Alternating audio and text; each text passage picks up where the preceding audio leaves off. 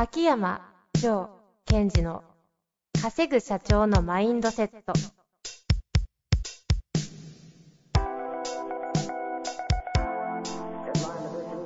なぜ一流の経営者たちはぶつかる壁を次々と越えられるのか。そこに隠されたマインドの正体。ポッドキャスト「稼ぐ社長のマインドセット」は上場企業から中小企業まで。エグゼクティブコーチングトレーナーとして人材開発を行ってきた秋山城賢治が経営や人生で役立つマインドの本質について分かりやすく解説します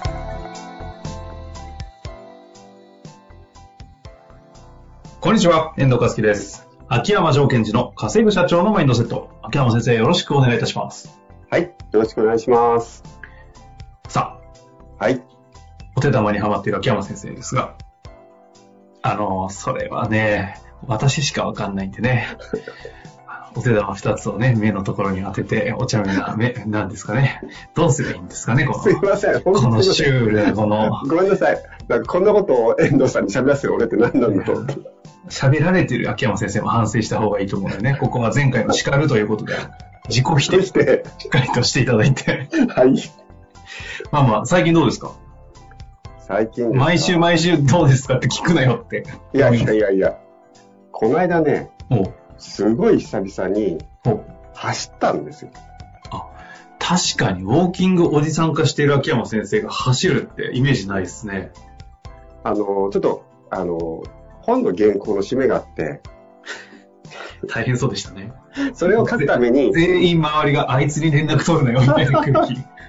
いや、3日間ホテルに缶詰して、書いてたんですよ。はいはい。ただ行き詰まっちゃうとつうまくいかないってことで、あの、まあ、東京駅の近くに泊まったんですね。うんうん。で、皇居が近いので、はいはい。皇居ランってやつあるだろうって世の中に。やってみようと思って、ウォーキングシューズとか、ランニングシューズとか全部意識持って泊まったんはい。はいはいはい。で、走ったんですね。は軽くジョギングを。あ。うんうん。で、結構走るの重たいな、辛いなと思ったらですね、あの、朝食の時間に間に合いそうもないなと。このペースでいくと。はいはですごい頑張ったんですよ。い。うんうん。一周ですか？一周。あれちょうど5キロですからね。5キロです。そうしたら、なんと私の筋肉は5キロを割とこうジョギングしていく、まあ、ジョギ割と速いペースでジョギングしていくためには必要な筋力がなかったってことに気づいたんですよ。いや、言い方ね。要は走れなかったってことですよね。ですので、じゃあそんなことないですよ。えはいはい。なので、ショックを受けて、はいはいはい。で、改めて私がいつも自分で言っている筋肉というのは、えその人の生活に必要な分だけつきますよとよく人に言ったんですけども、ええまさにそうだったなという気づきです。気づきちっちゃ。そう。全然事実とか切り分けないでも受け取れますよ、それ。走れなかったっていう。なんすか？なので、今後ね、今後どういかす？今今後どうするんです？かこ今度朝のごぼうきの時にはやっぱジョギング入れとかないと、何かあった時に走れないのはまずい。な何歳ですか？もうなんか、大丈夫かな？メンタルの問題じゃないですね、もで、う。私、うん昔マラソンすごい速かったんですよ。いや、もう一切全、絶対誰も信じないですよ、この話。いや、本当ですって。私あれですよ、中学校の時は、えっと、バレー部だったのに、陸上の先生に言われて、駅伝大会出ろってすごい怖い先生だったから、うん。受験生なのに、え陸上部に勝って駅伝大会出されたんですよ。なんで、この何十年かでこんななっちゃったんですか？いやいや、その後高校の時も、その全校のマラソン大会で賞を取って、学年何位で入賞っていうのを3年連続で入ったのは、えっと、2人しかいないんですけども、大きいメダルとかもなってるんですよ。いや、だからなんでこんななっちゃったんですか ?5 キロも走れない男。いや、だって、ちょっと待って、走れないわけじゃないんですよ。ああ、耐えられなかった。違う違う、あるスピードではあるスピードではね。なるほどですね。じゃあまあ、ちょっと、あんまりね、秋山先生がそういうこと言うと、あの、ランニングし始めましたとかいう方が出てね、あの、責任問題になってくるので、はい。ランニングしましょうって提案ではないということで、確認大丈夫ですか？そうですね、ランニングもたまにしましょ あれ？う。ジョギング、ジということでョギング、ジョギング。ぜひね、皆さん、ウォーキングされている方は、定期的に走るとはい。取り入れましょうということで、さあ、はい。質問に入りたいと思いまおす。願いします。えー本日ですが、事業承継の方ですね、3代目の、えー継ぐ予定の社長さんから、社長じゃない経営者の方からご質問いただいてます。妻の父が2代目社長で、来年その会社を3代目として継承します。6年、えー社員として働き、承継する覚悟で幹部としてやってきましたので、ある程度社内からの納得も得られている環境を作れていますが、いざ承継が目の前になると、事業だけの問題でなく、株の所有の問題など浮上し、頭を悩ませております。数多くのある質問の中で、今回ご回答いただきたいのは、親族間の関係の問題です。妻には弟がおり、10年以上前に承継しないという立場を主張したため、私に白羽の矢が立ちました。その後私が継承する前提で進めてきたのですが、昨年になって、父のいとこである元専務が承継を邪魔するような動きをし始めてきております。すでに会社を退き、株も所有していないため、会社に対する発言権はないのですが、元専務かつ親族という立場としてイチャモンをつけてきており、どうしたものか悩んでおります。合理的に言えば単なる部外者の元社員が文句言っているだけなので放っておけばよいのですが、事業承継者の支援を多くされてきている秋山先生は、このケースもいろいろとあるあるの問題なのではないかと思い、何かのヒントにはなればと思い質問させていただきました。経営の課題と親族の関係が孤児で、この問題におけるアウトカムすら設定できない状態にいます。親族でなければ弁護士を入れて対応したいレベルです。よろしくお願いいたします。はーい。これ、でどこから答えるというか、情報もね、そ出揃ってるわけではない中ですけど。そうですね。で、この中でまず、えっと、まあ、この質問してる方にお答えしていきたいんですけども、えっと、まず、えっと、事業承継の場合、えー自分の親から承継を受ける場合と、このようにこう、えっと、まあ妻、まあ、お婿さんみたいな形なのかな？っていうパターンがあるじゃないですか。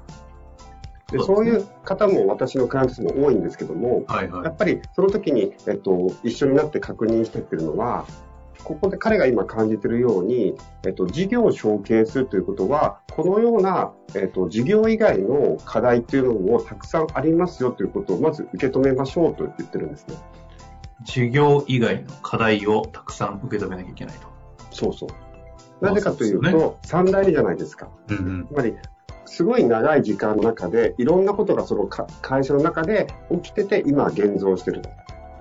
で特に、その、親族間のことっていうのは非常に、えっ、と、まあ、問題が起きやすいって言葉がおかしいですけども、えっと、難しい問題なので必ず残ってはいるんですよ。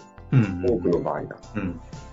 だから、事業承継します。じゃあ僕は事業を一生懸命やればいいんですねということではないので、はいはいこういうことというのも、その含まれていますよ。それを受け止めて、それでもやっぱり3代目ですからかなり長く会社は継続してきたので、うんうん。やっぱりこの後も社会に価値を提供できると思うんですよ。はいはいはい。ですから、あなたの戦ってるっていうか、今行こうとしている舞台というのはとてつもない大きい舞台なので、うんうんうん。まあ、えっと、私的に言うと、その人生を謳歌していくということでは、非常に難しいけども、とてもこう、チャレンジングのいい、多い、いい意味でね、その、エキサイティングな場じゃないですか。ですね。と荒れた荒波の中に突入するというか、そうそうそう。いい意味でのチャレンジングなステージってことですね。で、人というのは、その、いろんなステージがありますが、どのステージにおいても葛藤って必ずあるんです。うんうんうん。だから、えっ、と、すべての人が葛藤とか課題がある。でえっ、と、お勤めの方も一生懸命この仕事をしたいのに家の問題がうるさいとかね。はいはい。そういうのはある中で、し承継をそういう形でするということは、親族間の問題ということも向き合わなくちゃいけないんだってことも含めて、改めて覚悟していくということですね。うんうんうんうん。えっと、次に、えっと、今このお話で言うと、えっと、社長さんの弟ですよね。いとこだっけ？いとこって出てますね。で、えっと、今ここで、えーまず大切なことは、現状、えー事業に対してどのような影響が出ているかということです。事業、事業への影響が現状出てるかということと、あうんそのリスナーの方、質問者の方のメンタルにどのような影響が出てるかっていう、あとは社長に対して、社長のメンタルに対してどのような影響が出てるかって、この3つの切り分けをしてほしいんですよ。はあ、はあはで、あ、まず事業上の問題と、はい私と、その父に当たるんですかね、義理の父の、まあ、メンタルと。です。まず、事業上の問題が出てる、もしくは今後出てきそうだなという場合は、当然弁護士さんを入れておくということです。で、弁護士さんを入れといて、すぐに何かをするということではなく、そこでい、そのトラブルがね、小さいものが大きくなる場合もあるじゃないですか。はいはい。その大きくなった時に、えっと、言葉が良くないかもしれませんが、速やかに冷静に対応できるように準備をしておくやり方っていうのは、やっぱり弁護士さん持ってますので、うんうんうん。そこは逆に言うと弁護士さんに入ってもらいながら、し粛々とロジカルに、淡々とやっていくっていうフェーズがあるんですよ。はいはい。ですね。そこは逆に道筋を立ててもらえますので、えっ、と、入れておくっていうのは重要だと思います。まあ証券の強い弁護士ってことですよね。そうですね。でこういう方っていうのは本当事実ベースにしっかりと、なんか粛々とやってくれるんですよ。でただその一方で、えっと、マインドとかメンタルということとは違うやり方、切り口でやっていってくれるので、そこはもう託していく。うん。じゃあ次に、えーご自身のメンタルということですよね。で、このご自身のメンタルは何かというと、やっぱり今後こういうことって起きてくるのとかね、嫌だなとか、そういうことっていうことと、やっぱり向き合うってことをちゃんとやらないといけないんです。あうんこういうことなんだなと。で、失礼な言い方になっちゃうかもしれないけども、今回っていうのはまだ社長がいるので、一番はこの案件の、えっ、と、メインの解決しなくちゃいけない方は社長さんなんですよ。だから多分、えっと、彼の方がこのことをあ重く受け止めてると思うんですね。はいはいはですから、えっと、あなたよりも社長さんの方のメンタル的なダメージっていうかな、えーは強いはずなので。ご自身の心配よりも、あなたのまだ薄いじゃないですか。うんうん。ので、社長さんのメンタルをどのように支援していくかっていうことに、あなたの意識を向けてほしいんです。おー。そっちね。問題意識の方向の話ですね。はい。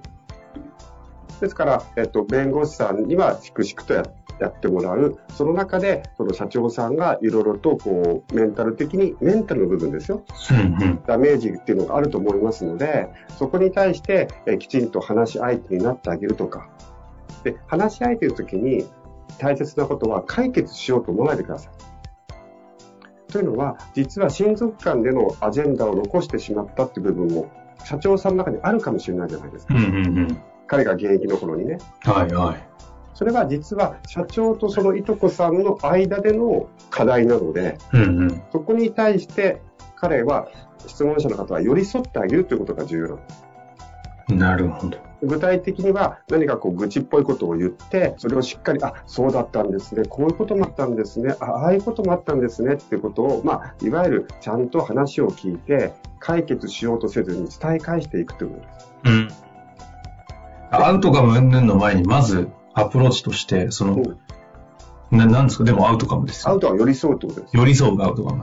うん彼、は社長さんがその親戚との問題に向き合っていくっていうフェーズに入っていくので、はいはい。メンタル的にはね。うんうん。形上は弁護士さんじゃないですか。メンタル的には彼が向き合っていくので、そこにアウトカムというか寄り添うということで、話を聞く、伝え返しをする、あとは、まあ、えっ、と、妥当性承認と共感ですね。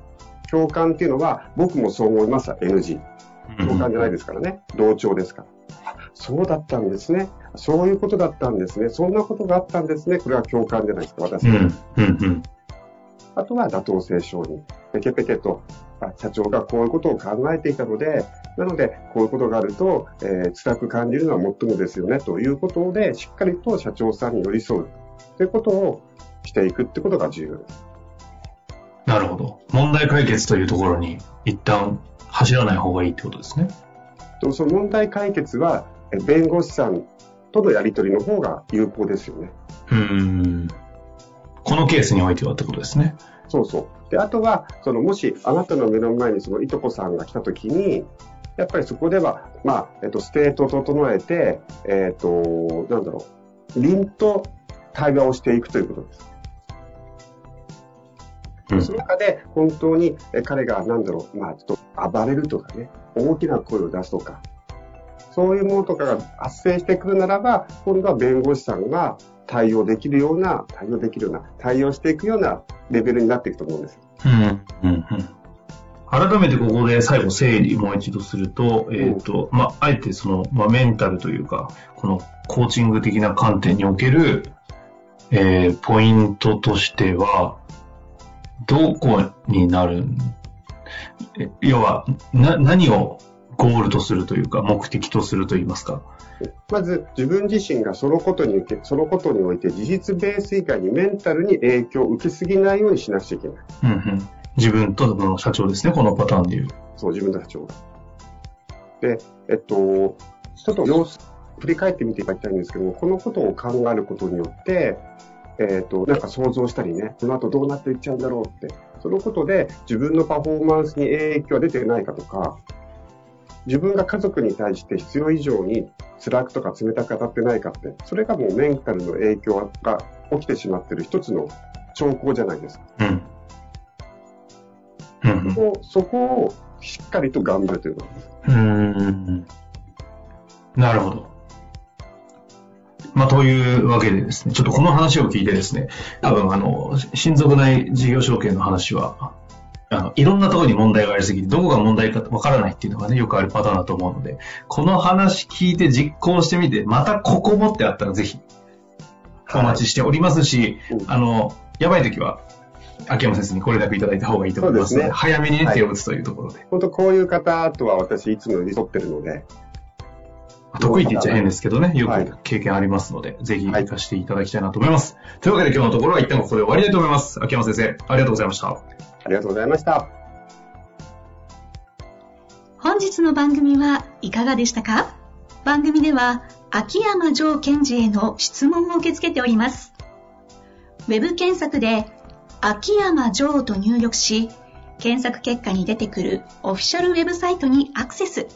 その中のポッドキャストのバナーから質問フォームにご入力ください。また、オフィシャルウェブサイトでは無料メルマガも配信中です。ぜひ遊びに来てくださいね。